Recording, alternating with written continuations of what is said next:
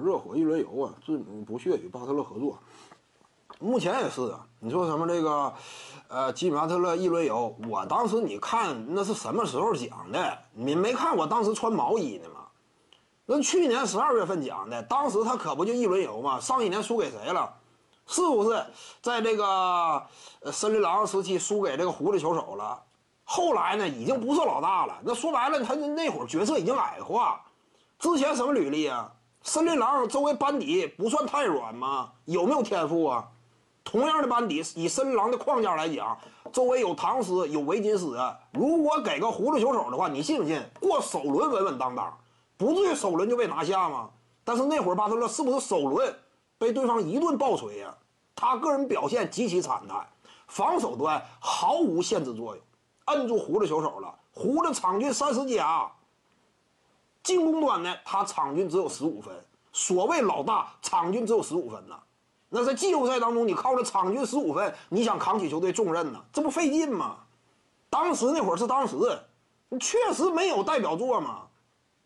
所以说，在费城七六人，七六人那个环境，你放到当年那会儿那个眼光来看，队内老大哪轮得上吉米巴特勒呀？队内好几个潜在老大呢。当时七六人那年年轻的西帝东帝不对，西帝和大帝。你这俩他谁也不服谁呢？他俩就争夺老大呢，而且球队也是，呃，重点倚重。怎么讲？那会儿托拜亚斯哈里斯这个腕儿看起来也不小。你在快船队时期当过队内得分王的嘛？托拜亚斯哈里斯。当然，现在的眼光来看呢，就那种队内得分王不太值钱，有点类似于现在快船引进的小莫里斯，当时也是队内得分王。小莫里斯在纽约时期是不是队内得分王？现在来看也不太值钱。但是托拜亚斯·哈里斯也是顶薪层次，当时那个阶段，人家就宁愿留托拜亚斯·哈里斯，他也不乐意留留吉米·巴特勒。当时的现状嘛，看没看到这种差距呀？你说那会儿的球人他是打到第二轮，你能说这队内是他带的吗？那不可能的。之前这球队就有老大，一直以来两位年轻双少的球队嘛，他去了只是个拼图。当时那个那个。明显能看出来，而且首轮你看没看到，仍然是金巴特勒一直以来在季后赛当中通常的这种打法，这种数据斩获，场均只有十五分。第一轮主要靠着谁击败的篮网，击败的年轻三三头怪率领的篮网队啊，这个丁威迪、勒维尔以及拉塞尔率领的篮网，靠谁率领击败的？与对方啊内线年轻潜力股贾莱特、阿伦一番大战呢。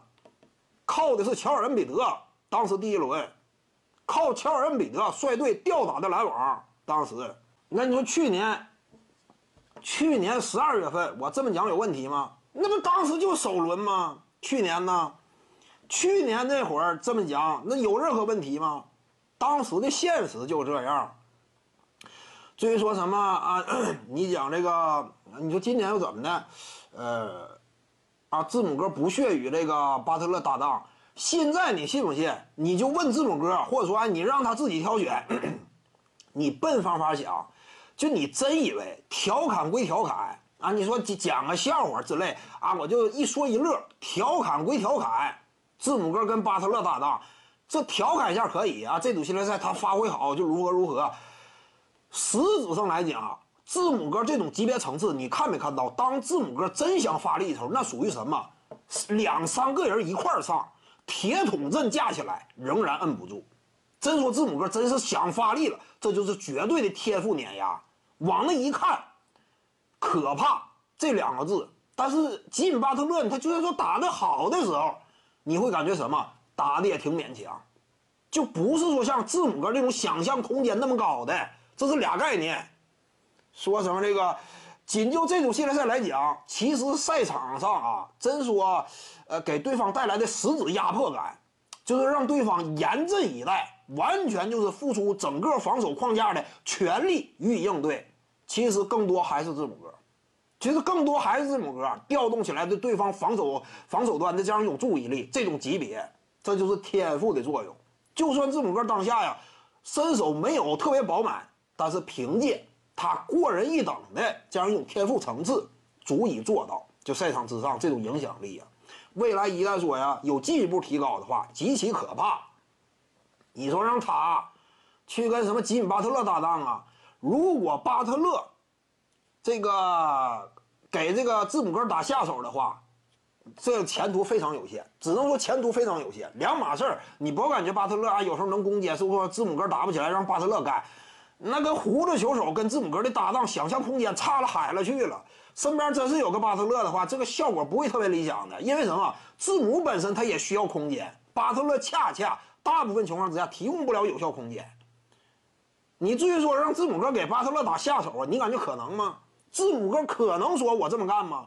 而且就字母哥现在的层次级别，真说跟巴特勒联手搭档。那我给你当这个小弟呀，这是不现实的。你说什么不屑呀，如何的？这就是客观现实。你真说抛开调侃不谈，真说场上影响力，目前的联盟等级啊，怎么比？就这俩球员，就是打完这组系列赛怎么比？吉米巴特勒扔到自由市场之上，跟字母哥进入到自由市场之上这样一种轰动效应，完全不一样。字母哥，字母哥可以说是什么级别？扔到市场上，所有球队疯抢。我就原有的骨干，我甚至把它掰折，我不要了，我换成字母哥，他都得合计。很少有球队，几乎没有球队能够拒绝字母哥带来的诱惑的，这是这种级别吗？徐静宇的八堂表达课在喜马拉雅平台已经同步上线了，在专辑页面下您就可以找到它了。